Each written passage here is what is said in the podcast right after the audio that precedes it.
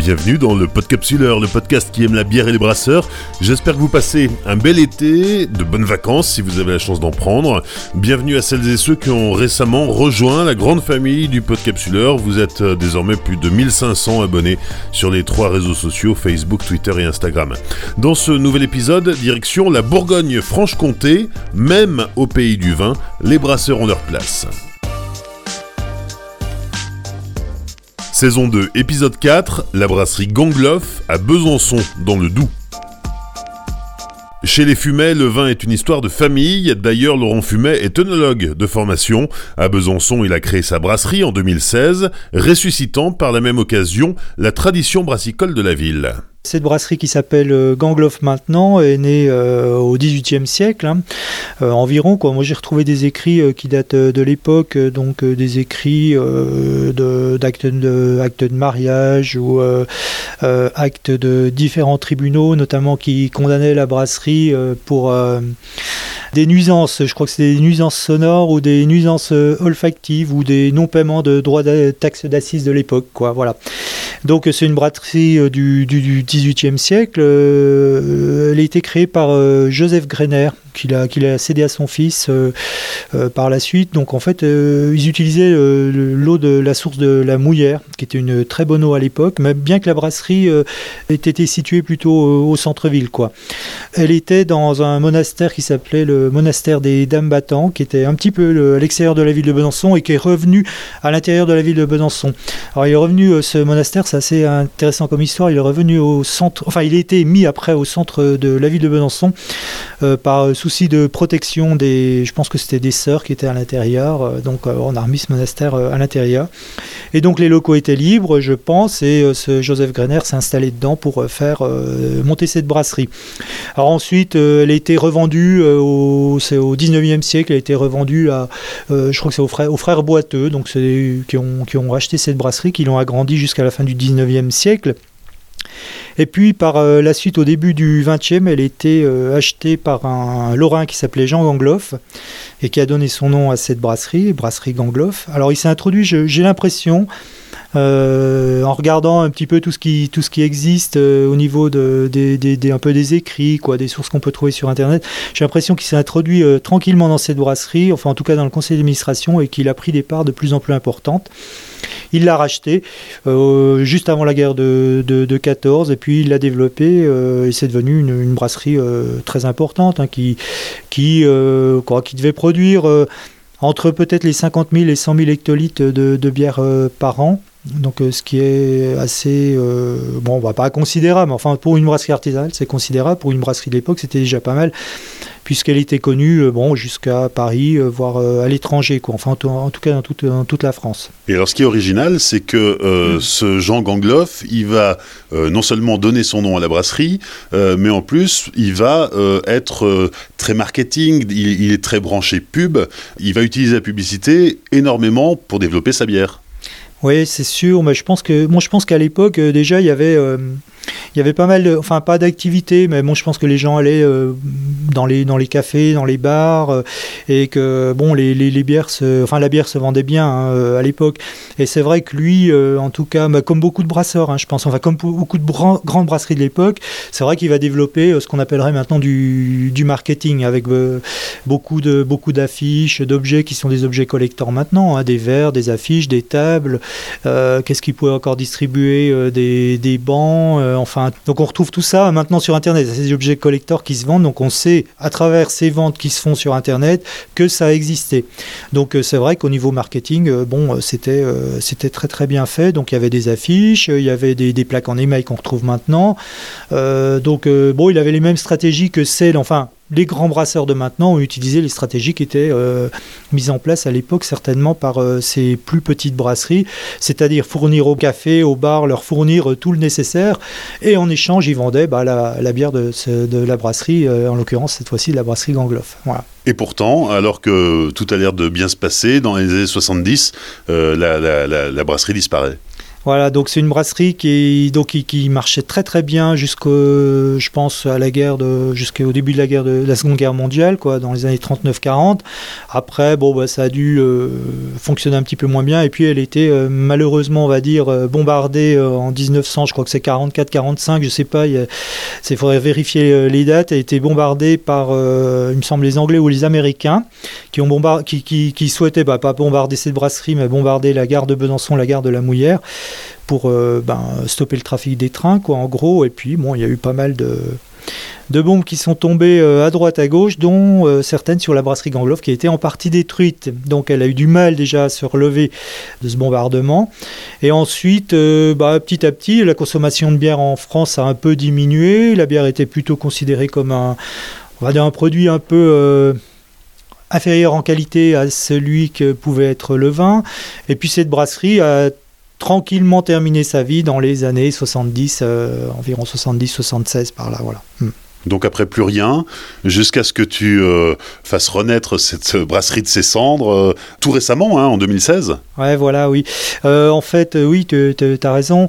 donc cette brasserie, bah, elle était le, bâtiment a été détruit, je crois que c'est en 1976 qu'il été complètement détruit, donc il n'existait plus rien. Elle a dû être rachetée, enfin en tout cas sa production ou ses clients ont dû être rachetés par, par un grand groupe de l'époque.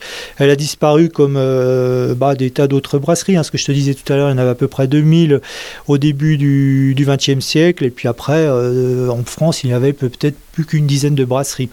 Alors, euh, des pas mal de. Il y a eu un mouvement inverse qui s'est mis en place euh, dans les années 80, 80, 90. Il y, a, y a des gens qui ont remonté des brasseries, des petites brasseries.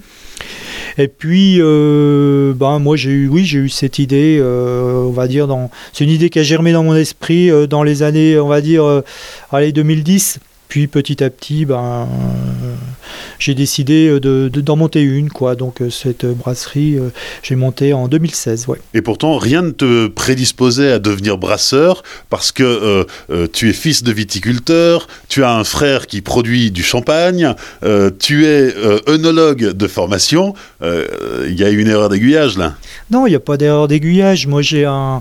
Enfin, d'erreur de... je ne sais pas ce qu'on peut appeler une erreur d'aiguillage. Si on... Peut-être, oui, si on pense à une vie toute tracée au niveau en tout cas euh, professionnel jusqu'à la retraite et après. Donc en fait, euh, moi j'ai un profil un petit peu euh, différent parce que j'ai commencé à travailler dans la dans la formation, dans l'enseignement euh, pendant de nombreuses années. Quoi. Donc j'étais euh, formateur. Euh, là, je suis encore, je travaille encore à côté. Je suis maître de conférence à mi-temps dans une dans une université. Quoi. Et donc c'est pas vraiment le profil consultant formateur qui peut prédisposer à, fabriquer de la bière par la suite. Quoi. Donc c'est un changement. Oui, c'est un changement professionnel. Donc moi j'ai décidé à un moment donné, j'ai commencé à m'intéresser à ça et puis j'ai décidé d'y aller. Quoi. Donc je me suis jeté dans le bain, quoi, jeté, à, jeté à l'eau. Ça, c'est pas, c'est pas très facile, mais c'est super intéressant. Donc, euh, ouais, voilà. Et ouvrir une brasserie en 2016 dans une région comme celle de Besançon, qui est plutôt euh, mm. réputée pour être une, une région de vin, euh, ça, ça marche, c'est facile? C'est facile, euh, non, rien n'est facile, c'est tout est difficile, euh, mais bon, euh, on peut, on, y arrive quoi. Tu, utilises le terme facilité, non, c'est pas facile. L'idée est facile, rechercher après des rechercher des informations, des choses comme ça, c'est facile. Apprendre à faire de la bière, c'est pas très compliqué quand on sait faire du vin ou des, pétillants, des choses comme ça. Euh, donc non, c'est assez difficile, quoi, parce que bon, il faut se former, il faut se remettre en question, il faut investir de l'argent, il faut euh, euh, produire quelque chose, avoir le souci de se dire est-ce que ça va être bon, est-ce que ça va pas, est-ce que ça va, est-ce que ça va passer, est-ce que voilà, non, c'est pas facile. Et tu es allé te former dans le Nord, terre de brasseurs réputée. Bon, déjà, j'étais pas. Oui, je suis allé me former dans le Nord, mais je suis pas le premier euh, brasseur euh, à m'installer, évidemment, hein, petit brasseur ou en brasserie artisanale. Quoi. Il y en a une autre, il y a la Rouget de Lille, hein, qui est une brasserie sur Besançon qui existe. Sur, euh, pardon, la Franche-Comté qui existe depuis plusieurs années. Donc, lui a monté ça il y a, il y a, pas mal de temps. Bon, oui, quand on veut monter, quand on veut créer une société comme ça, enfin, une société faire de la bière, ben, il faut être une, enfin, œnologue de formation et puis savoir faire du vin, ça suffit pas. Donc, il faut se. Donc moi, je suis allé faire des stages dans, quelques brasseries. J'ai regardé le marché avant. Hein. j'ai fait des études de marché. Est-ce que ça va être rentable? Est-ce que c'est possible d'en vivre quoi? Est-ce qu'il va y avoir des clients? Oui, bah ça c'était c'était ok puisque on est dans une phase quand même de, développement des, petites brasseries ou des brasseries qu'on va dire dites artisanales en France. On a en France, on est à, peu près à 3% du marché quoi. Dans des pays comme au Québec, ils sont à 20% du marché avec les petites brasseries. Donc il y a du potentiel quoi, en faisant des produits des produits qualité. Bon, ça suffit pas à l'idée. Après, il faut se former exactement. Donc, euh, moi, je suis allé, euh, comme je disais, faire euh, des stages dans des brasseries qui ont bien voulu m'accueillir. Par exemple, le Grand Bison, c'est une brasserie dans l'Ariège. J'ai pas voulu rester là. je suis allé en Alsace, une brasserie qui s'appelle la brasserie Saint-Louis pour, pour comprendre un peu les, les processus de brassage. Puis après, je suis allé me former à Douai, au CFPPA de Douai. Euh, poursuivre une formation euh, en brassage, quoi. vraiment du concret pour euh, voir comment ça, comment ça fonctionne. Et ça, ça, ça suffit pas. Après, bon, il faut, il faut apprendre, quoi. Voilà. On disait que ton frère était hmm. dans, dans, le champagne. Alors, certains brasseurs utilisent des levures de champagne dans les recettes de leur bière. Est-ce qu'on peut faire un parallèle? Est-ce qu'il y a des similitudes? Est-ce que, est -ce que le champagne, c'est un peu la même technique que, que celle de la bière? Le processus de, fabrication de la bière est quasiment le même à partir du moment où on a produit ce qu'on appelle du mou. Les viticulteurs euh, vendangent, euh, écrasent cette vendange, enfin la presse pour sortir euh, un mou de raisin. Nous, on brasse, on chauffe pour obtenir ce qu'on appelle un mou, un, mou de, bière, quoi. Et à partir du moment où on a ce mou, donc c'est un jus, on va dire euh, sucré. Nous, ça provient des céréales, les viticulteurs, ça provient des grains de raisin. Ce, mou va fermenter. Pour le faire fermenter, on va ajouter des levures. Certains viticulteurs ajoutent des levures, d'autres pas, c'est-à-dire qu'ils utilisent des levures de l'environnement.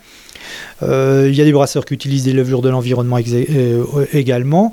Bon, je sais pas, par exemple, les gueuses, euh, ils fermentent avec des cuves ouvertes. nous, enfin, nous, moi, en, tant que brasseur, j'utilise des levures, effectivement, quoi, qui vont être mises au niveau du mou pour lancer la première fermentation. Pour le vin, c'est pareil. Ouais. Après, il y a la seconde fermentation. Alors, tu, tu, voulais faire le parallèle avec, avec le champagne. Alors, on n'a pas le droit d'utiliser, nous, le terme champanisation. Donc, quand on fait de la bière, enfin, c'est une technique pour faire de la bière. Une première fermentation qui va se faire en, tank ou en cuve. On utilise le terme tank en tant que brasseur plutôt. Euh, les, viticulteurs utilisent le terme de cuve. Donc on a une première fermentation dans les cuves ou dans les tonneaux pour les viticulteurs, et puis après on a une seconde en bouteille pour les créments ou pour les champagnes. Euh, donc on appelle ça la champagnisation, mais on n'a plus le droit d'utiliser ce terme, donc on va dire euh, fermentation secondaire, comme ça on n'aura pas de soucis avec, euh, avec les champenois par exemple, qui se sont appropriés ce terme.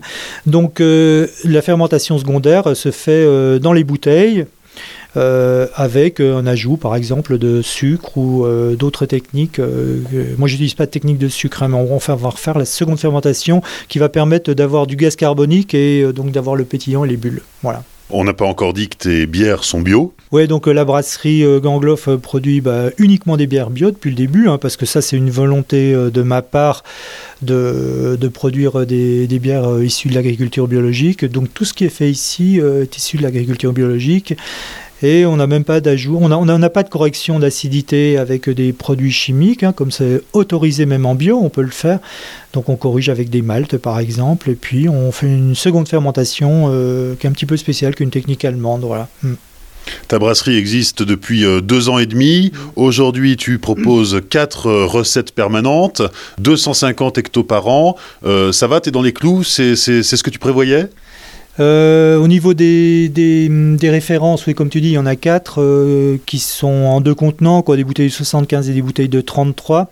Euh, dans les clous, oui, oui, ça va. Oui, en fait, les, ventes se passent très très bien. En fait, on a un outil de production qui est un peu petit pour répondre, à la demande. Donc, on fait pas de fût, on fait que de la bouteille. Hein, c'est ce que je te disais tout à l'heure. oui, on est à peu près dans les clous au niveau du business plan qui a été mis en place. Là, on va passer à un outil de production qui sera supérieur en capacité pour pouvoir répondre euh, un petit peu à la demande et puis en faire plus pour pouvoir tout simplement euh, vivre de ce métier. Quoi, voilà. Et les fûts arrivent et les fûts arrivent, donc on aura des fûts, euh, je pense, en mars, février-mars, hein, c'est ce qui est annoncé. Oui. Avec le nouvel outil de production, on aura de la place, enfin de la capacité plus, pour pouvoir produire des fûts, parce qu'après, ben, il faut pouvoir alimenter les, les, clients, voilà, notamment les cafés. Ouais. On va visiter? Si tu veux, oui, on y va.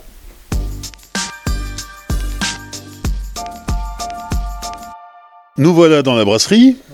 On est installé sur euh, les hauts de Besançon, mais euh, dans Besançon quand même. Et ça, c'était euh, quelque chose d'important pour toi parce que tu, tu tenais à brasser avec l'eau de la ville.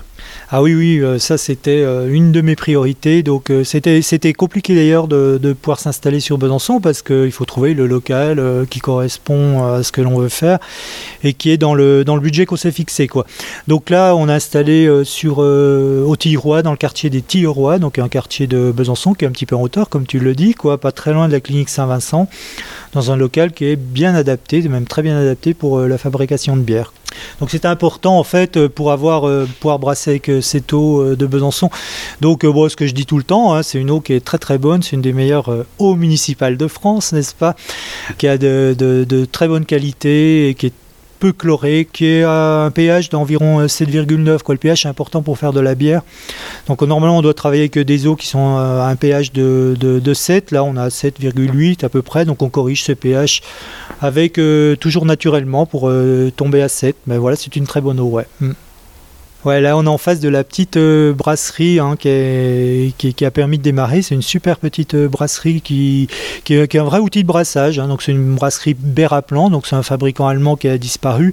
Mais on a une brasserie qui permet de brasser en multipalier. hein. Donc c'est comme une très grosse brasserie euh, qu'on peut trouver dans le nord ou en Allemagne. Mais elle est petite en capacité, donc elle fait 2,5 hectolitres de capacité à chaque fois, donc ce qui est assez peu, quoi. Donc ça demande beaucoup de, hum, on a beaucoup de, de, de, de manipulation, qu'on est obligé de brasser très très souvent. C'est pour ça qu'il faut qu'on doit la changer maintenant. Mais on va la garder parce qu'elle est très jolie, comme tu dis. C'est une brasserie. Alors elle n'est pas en cuivre, hein, c'est ce que croient les gens en général en la regardant. Ils disent oh qu'est-ce que c'est un alambic Euh, Non, c'est une brasserie qui est décorée en cuivre pour ressembler aux anciennes brasseries, mais tout l'intérieur est en inox. Donc c'est c'est compliqué de brasser avec du cuivre hein, parce que euh, je sais pas si tu sais, mais enfin le sulfate de cuivre est pas très bon à la santé, quoi. Donc euh, c'est un petit peu compliqué. Donc c'est de l'inox à l'intérieur. Donc là on n'a pas de souci d'hygiène, quoi. Donc là, tu es dans le local. On, a, on a regardé la brasserie en premier euh, dans le, dans le process de production. euh, bah, avant de, de mettre le, le, le- malt dans la brasserie, il faut aller le chercher. Donc là, on a le stockage de malt qui se trouve par ici. Alors, ce sont des maltes bah, bio, puisqu'on est tout le temps en bio, qui viennent soit d'Allemagne, soit de, de Belgique. Donc, on essaie d'avoir une, tout le temps une super qualité en malt. Là, c'est important. Donc, ils vont un produit de qualité au départ. Donc, les Belges travaillent très bien avec euh, les maltes et les Allemands également ont une, une, une habitude qui est très ancienne, enfin d'au moins 25 ans hein, de, de- des produits bio. Quoi. Donc les maltes bio qui viennent d'Allemagne sont de très bons maltes de très bonne qualité. Quoi. Donc on a des maltes d'orge euh, là, euh, sur ta droite, hein, euh, en hauteur, orge, blé, des maltes plus ou moins maltées, hein, quand on veut faire euh, des, bières un petit peu plus foncées, on parlait de la bière rousse tout à l'heure, et puis on a des céréales crues également, puisque dans les bières gangloff, euh, dans certaines bières gangloff, dans à peu près 50%, so- 60% des bières, on utilise du, des céréales crues qui vont permettre de- d'avoir des mousses un petit peu plus jolies que certaines autres bières, en tout cas de, toujours de très belles mousses. C'est important au niveau de la bière d'avoir une belle mousse et un bon, euh, bon pétillant, puisqu'on parlait des bulles tout à l'heure.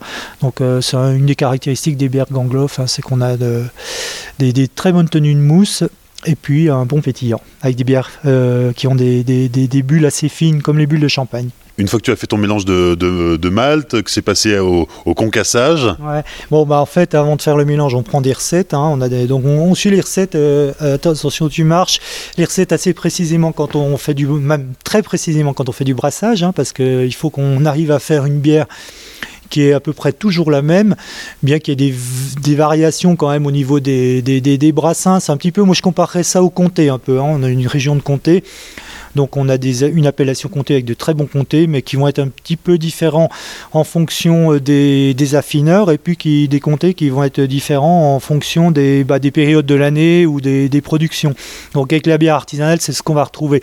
Mais n'empêche que le, consommateur doit toujours euh, retrou- enfin, trouver, en tout cas, dans la bière, notamment la bière Gangloff, hein, il doit toujours trouver le, goût spécifique, et là, ça, ça, fonctionne bien. Donc on a toujours, on suit ces recettes assez précisément.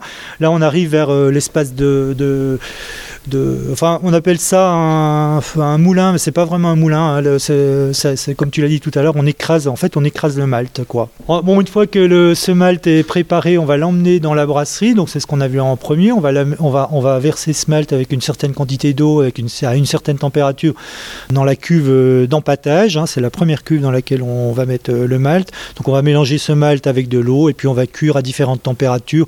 On va commencer par exemple à 57 degrés, on va monter après à 62, 63, on appelle ça des paliers, 60. 72, 74, hein, ça dépend un peu des recettes et on va terminer vers 74, euh, entre 74 et 76. En fait, on va donner un petit coup de chauffe, nous on donne un petit coup de chauffe à 76 degrés une fois qu'on a fait tous ces paliers. Donc là, c'est un processus qui dure à peu près euh, deux heures, quoi, en gros. Hein. Ça dépend de la vitesse de chauffe de la brasserie. Là, c'est une petite brasserie qui fonctionne avec un bain-marie. Donc on, chauffe l'eau avec des résistances électriques tout simplement. L'eau euh, va, être chauffée puis elle va transmettre cette, cette chaleur au brassin qui est à l'intérieur, donc au mélange d'eau et de malt. Voilà. Donc ça c'est le processus de fabrication. Une fois qu'on a fini cette cuisson, on va envoyer avec un système de pompe là, qui, est, en dessous, donc euh, des tuyaux en inox avec des vannes qui vont et puis une, pompe électrique qui vont permettre d'envoyer ce, brassin dans la cuve de filtration qui, est, à gauche de la, enfin en face de nous là, à gauche de la cuve d'empattage. On va laisser déposer quelques minutes, hein, à peu près euh, une vingtaine de minutes, un peu moins. Et après, donc on va filtrer, donc euh, la va se déposer au fond. On va avoir le jus qui va se retrouver un petit peu en haut. Ça va faire un filtre un petit peu comme euh, le. le bah, ça, tu l'as déjà expliqué dans certaines émissions, certainement. Un petit peu comme pour faire le café, quoi. Hein. Donc euh, tout ça va tranquillement descendre. Et après, on va récupérer ce, ce mou ou ce jus qui est sucré pour le renvoyer dans ce qu'on appelle après euh, la cuve d'ébullition. Voilà, donc on envoie ça, ça va devenir la cuve d'ébullition. La cuve d'empattage dans ces systèmes-là devient après la cuve d'ébullition. Voilà. On a nettoyé un petit coup entre temps et on renvoie dans cette cuve d'ébullition qui va permettre de chauffer le mou. Quand il est filtré à peu près aux deux tiers, ça va dépendre, je pense, des brassins. Aux deux tiers, on va commencer à chauffer pour monter à 100 degrés et puis euh, mettre le premier houblon parce que pour faire de la bière, hein, comme tu le sais, il faut du malt et du houblon. Voilà, donc le premier houblon qui permet d'amériser la bière et qui va permettre de la conserver par la suite.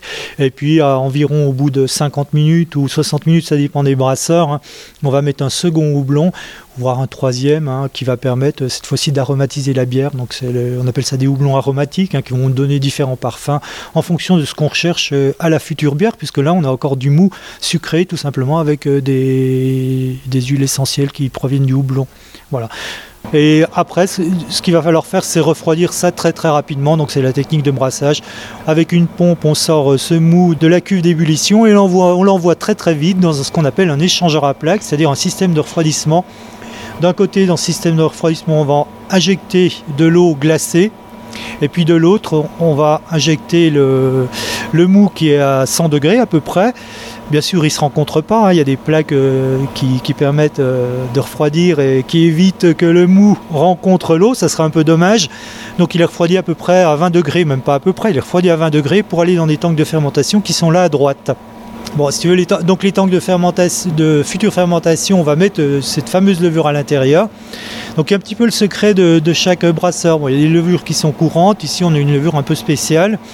Donc on va mettre une levure et puis euh, ce, jus de bière ou ce mou qui a été refroidi à 20 degrés. Pourquoi on le refroidit à 20 degrés? Parce qu'il va être très sensible aux bactéries et donc il faut le refroidir le plus vite possible, l'enfermer dans ce tank avec la levure et puis on va attendre que la fermentation se, mette en place. Et on travaille avec ce qu'on appelle une fermentation haute, c'est-à-dire qu'on va travailler avec des levures qui vont se retrouver bon, qui vont se retrouver plutôt en haut du brassin, parce qu'on appelle ça un brassin maintenant, et qui vont fermenter dans des températures euh, qui, vont, euh, qui sont comprises entre 20 et 26 degrés, quoi, à peu près. Quoi. Hein. moi, j'ai une température de fermentation qui est toujours égale.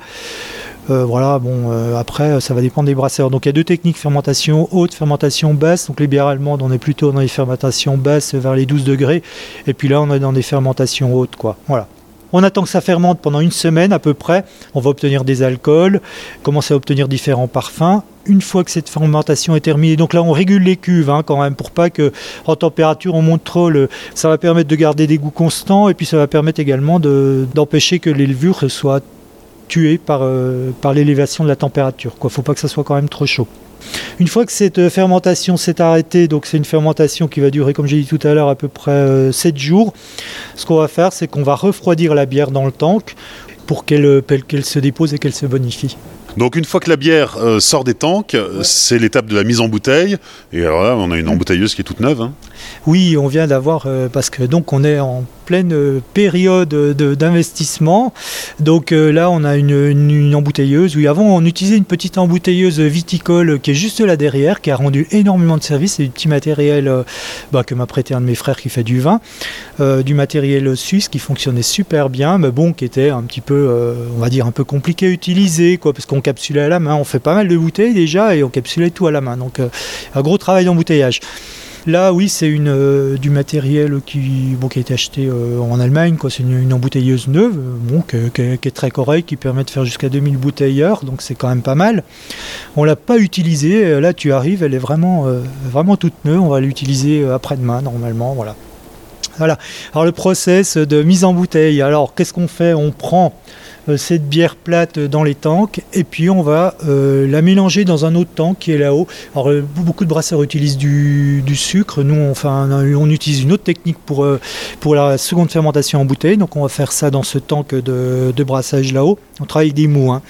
La plupart des petites brasseries travaillent comme les brasseurs belges, quoi en gros, c'est-à-dire qu'ils vont remettre des sucres à l'intérieur qui vont lancer une seconde fermentation en bouteille. C'est ce qu'on disait tout à l'heure, on parlait de champagnisation, donc c'est la technique utilisée par les champenois hein, pour mettre le gaz carbonique dans, les, dans le vin. Si on met pas de sucre, on fait comment? Alors si on met pas de sucre, on peut travailler avec, euh, avec des mous. Alors c'est une technique, euh, une technique allemande, hein, je pense au départ. C'est un peu compliqué. Euh, en fait, on va rajouter des mous à l'intérieur de, de, cette bière plate. Les mous contiennent des sucres et donc ces sucres vont lancer la seconde fermentation en bouteille.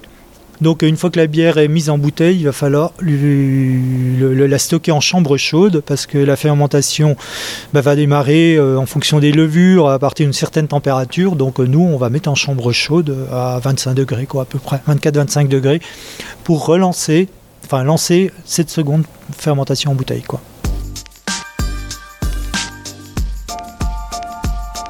Les cinq dernières minutes, on commence euh, la dégustation avec la gangloff blanche. Oui, donc la bière blanche, c'est une bière qui est faite avec euh, du blé cru, euh, du blé maltais et du, de l'orge maltais, quoi, donc euh, du, malt Pilsen, on l'appelle couramment. Qu'est-ce qu'on met dedans? Mais oui, des écorces d'orange amère, c'est écrit écrit derrière, donc c'est pas un secret. Écorce d'orange amère, un peu de coriandre, c'est assez classique dans les bières blanches. Donc elle ressemble à une Weissenbier un peu celle-là. Et puis on met un peu de fleur de sureau dedans, voilà à l'intérieur. Donc c'est une bière qui est vraiment très fine, fine au niveau des bulles, on voit bien, les bulles, regarde comme les bulles montent, je sais pas si tu, tu, hein, tu remarques. Donc une belle mousse, des, des, bulles très fines qui montent euh, très longtemps dans le verre, donc ça c'est caractéristique de ces bières.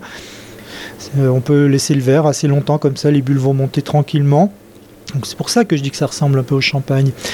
Et puis euh, donc euh, voilà, donc elle est fermentée euh, comme toutes les autres avec la même technique. Donc on va avoir des, des, saveurs assez fines. Donc c'est une bière qu'on peut prendre avec avec des desserts par exemple, hein, avec des gaufres, avec des crêpes, des choses comme ça quoi. Voilà. On goûte. Allez on goûte. Deuxième verre, la blonde. Deuxième verre, la blonde. Deuxième dégustation. Donc euh, on a une blonde, là c'est la blonde byzantine. Donc c'est une blonde qui est fabriquée avec euh, bah, du malt Pilsen, donc du malt d'orge, et puis à peu près 15% d'orge crue qui vient d'une ferme du Haut-Doubs, donc c'est de l'orge crue de la ferme du Rondeau. Voilà, bio bien sûr quoi. Donc c'est une bière toujours avec ses mousses caractéristiques euh, de la bière Gangloff. Voilà. Donc euh, j'étais en train de, sentir les arômes au niveau de la mousse là. Et justement, je trouvais qu'il y avait une, belle différence avec euh, celle de, la blanche. Donc elle est vraiment un peu plus puissante au nez. Donc on a un petit peu plus d'odeur, euh, on va dire, d'odeur un peu rustique, un peu plus rustique au niveau de cette mousse que celle qu'on pourrait retrouver à l'intérieur de la, de la blanche quoi. Donc euh, je suis, je suis assez satisfait de voir qu'il y a une, quand même une belle différence entre les deux. Ouais peut-être un petit peu boisé quand même. On sent des un peu boisé des arômes de levure quoi. La levure qui est mise dedans on la sent bien là je trouve.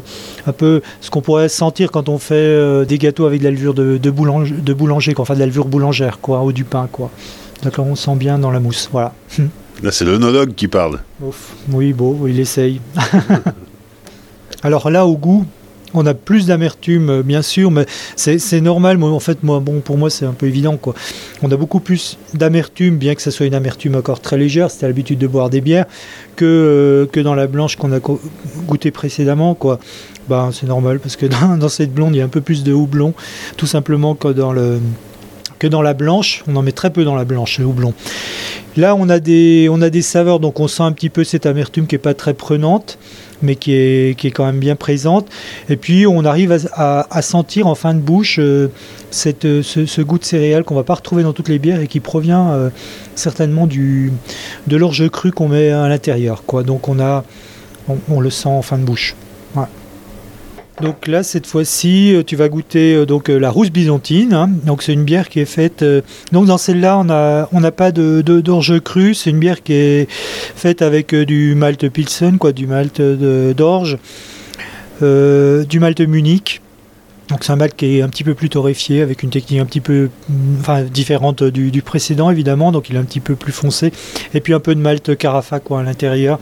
Donc ce sont des maltes plus foncés, plus torréfiés, qui vont donner des goûts de, un petit peu des goûts de, caramel, de café. Quoi.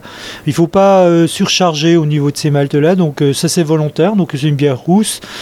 Elle a une couleur un petit peu plus légère que, que les bières euh, ambrées ou que les bières brunes. Voilà. Je verse dans ton verre? Allons-y. Ce que je dis, hein, c'est que la bière, donc ça se boit à franche gorgée, mais il faut déjà apprécier la mousse de la bière. Donc moi, je regarde toujours la mousse, sa tenue sur le verre.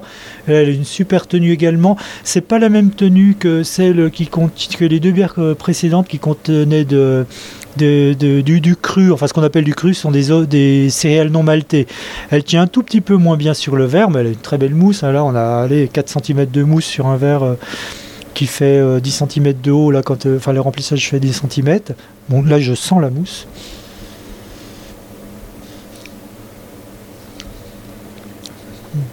Alors, au niveau de la mousse, on n'a pas, on retrouve pas les mêmes euh, caractéristiques olfactives que dans la que dans la blonde. Elle est un petit peu moins prenante au niveau du au niveau du houblon. Donc on sent ces odeurs de caramel qui arrivent par-dessus la mousse, un petit peu de café, et puis là quand on la goûte après, donc on va on incline le verre et on a le liquide qui va passer par-dessous la mousse, hein, c'est bien ça. Et là on a toujours ces, moi je trouve ces super bulles, elles sont très bien ces bulles. On va dire je, suis une obsession sur les bulles. Non, pas vraiment. Mais bon, donc on sent bien ces bulles et puis on, là on sent les goûts de les goûts de céréales, enfin du malt Munich, un malt extraordinaire quoi. Moi je trouve, j'adore brasser cette bière là. Donc on sent ces odeurs de caramel, un petit peu de houblon derrière aussi qui arrive, et puis de café dont je parlais précédemment. Je sais pas si tu es d'accord, hein, tu peux la décrire aussi. Je suis tout à fait d'accord. Je la trouve euh, forcément un peu plus épaisse et licoreuse que celle qu'on a goûtée précédemment. Ouais, c'est sûr, oui, je n'ai pas dit ça, mais tu as raison, donc c'est bien. Moi j'ai eu l'habitude hein, de la goûter, donc après on est un peu moins peut-être objectif ou critique quoi. Bon sang, oui oui, c'est elle est un petit peu plus euh, elle reste plus longtemps en bouche. Euh, elle, prend un petit peu plus le, on va dire la salive dans le palais, quoi. Hmm. Voilà. Très bonne bière. Merci à Laurent Fumet pour son accueil lors de l'enregistrement de ce podcast. Je vous invite à découvrir la brasserie Gongloff en images sur les réseaux sociaux du Podcapsuleur, Facebook, Twitter et Instagram. N'oubliez pas de liker, partager, commenter et soutenez le Podcapsuleur en laissant 5 étoiles sur iTunes. Dans 15 jours, nouvelle étape de notre Tour de France, direction la montagne. Nous irons rendre visite à la Dame de Haute-Savoie. D'ici là, souvenez-vous, l'abus d'alcool est dangereux pour la santé, alors savourez mais sans forcer.